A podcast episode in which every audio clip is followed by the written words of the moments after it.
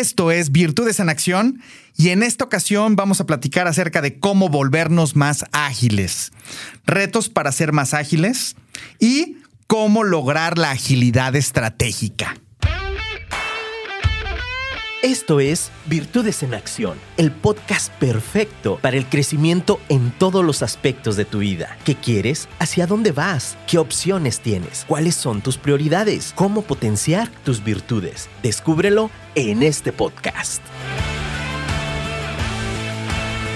Este episodio de tu podcast Virtudes en Acción está patrocinado por mi libro Do el Camino del Crecimiento Continuo, el cual está disponible en mi página doelcamino.com. Si disfrutas de las ideas compartidas en este podcast, quieres aprender más acerca de ti y cómo entrenarte continuamente para fortalecer hábitos que te impulsen al logro de tus objetivos, seguramente este libro te encantará. Si quieres conseguir mi libro, ingresa a doelcamino.com en donde podrás conseguirlo por Amazon tanto en electrónico para la aplicación Kindle como en físico para que te llegue a cualquier parte del mundo en que te encuentres. Si vives en México, recomiendo selecciones la opción Envíos a México. También está disponible en inglés. Muchas gracias por impulsar este proyecto poniendo tus virtudes en acción.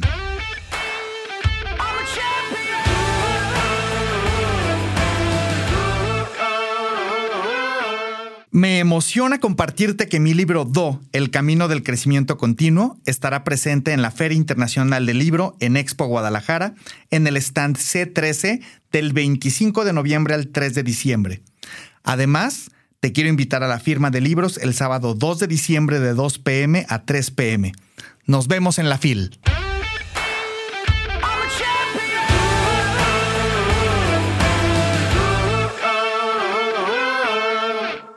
Bueno, pues empiezo por compartirte qué es agilidad estratégica y a esto me estoy refiriendo a la capacidad de una empresa o persona para aprovechar consistentemente oportunidades emergentes de manera más rápida y eficaz que sus rivales. El gran desafío es ver y saber tomar la oportunidad, superando los siguientes riesgos que conducen a que sigamos haciendo lo mismo. Número uno, pues reducción de costos. Muchas veces las empresas o nosotros mismos nos enfocamos en reducir los costos, pero se trata de una trampa que destruye valor, ya que pudiéramos estarnos enfocando en cómo reducir la inversión y el gasto, y el enfoque debiera estar en el numerador, no en el denominador, es decir, en cómo puedes tú generar más valor. Otro punto, el número dos, es escuchar al cliente. Por supuesto que debemos escuchar al cliente o a quien le estamos brindando un servicio. Nada más que ten en cuenta que también hay el riesgo de que el cliente tiende a decirle a todos lo mismo.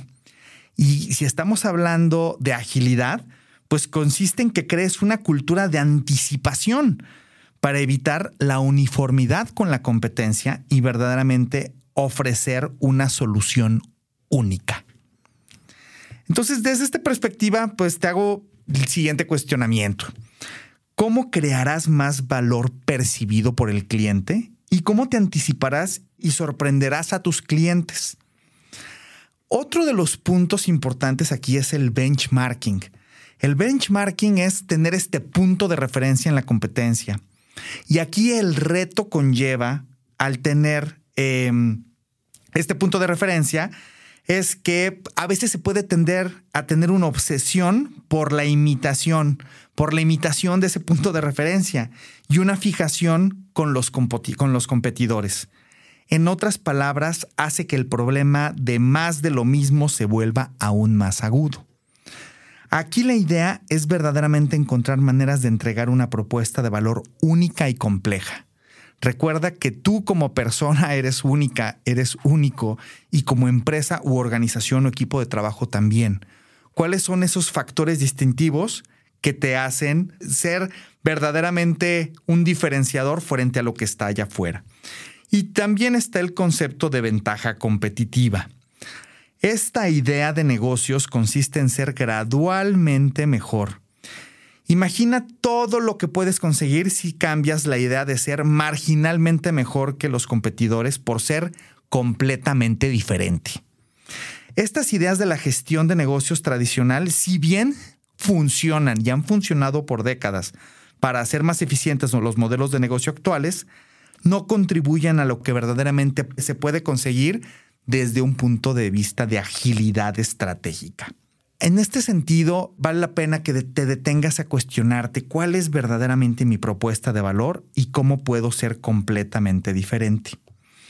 Eh, y finalmente, pues la, la pregunta clave aquí es cómo lograr la agilidad estratégica.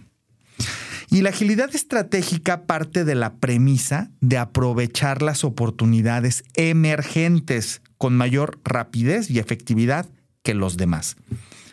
Para lograrlo, contribuirá el que rompamos algunos paradigmas y nos enfoquemos en articular un conjunto de recursos y saberlos coordinar en novedosas combinaciones. Aquí es donde entra un concepto poderosísimo, que es la orquestación estratégica. Esto es poder describir cómo una empresa forma y coordina una variedad de expertos en la materia de una manera novedosa para aprovechar oportunidades emergentes de una manera ágil y dinámica.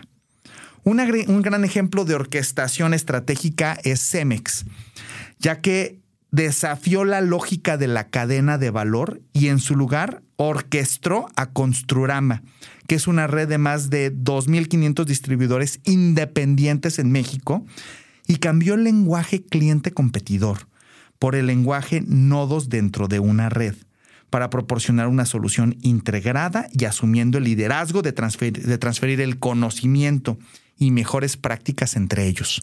Esto es, dejó de centrarse solamente en querer abarcarlo todo internamente y empezó a, orquestar con su entorno, generando una red y por y por ende logrando una mayor agilidad estratégica. En esta red, Cemex es el nodo orquestador. En el próximo podcast profundizaremos en cómo orquestar estratégicamente. Tengo información muy valiosa que compartirte. Te voy a compartir también de dónde viene la raíz de esta información, pero por lo pronto te dejo con la siguiente reflexión. ¿Qué iniciarás hoy para ser estratégicamente más ágil? Yo soy Genaro Torres de Virtus México. Nos encuentras en virtusmx.com, en Instagram en, en virtusmx-bajo, en Estados Unidos en gtcconsult.com y a mí me encuentras en Instagram en genaro-tc, en Facebook en gt.executive.coach y en LinkedIn en genaro-torres. Un gusto contribuir a que transformes tu energía en resultados.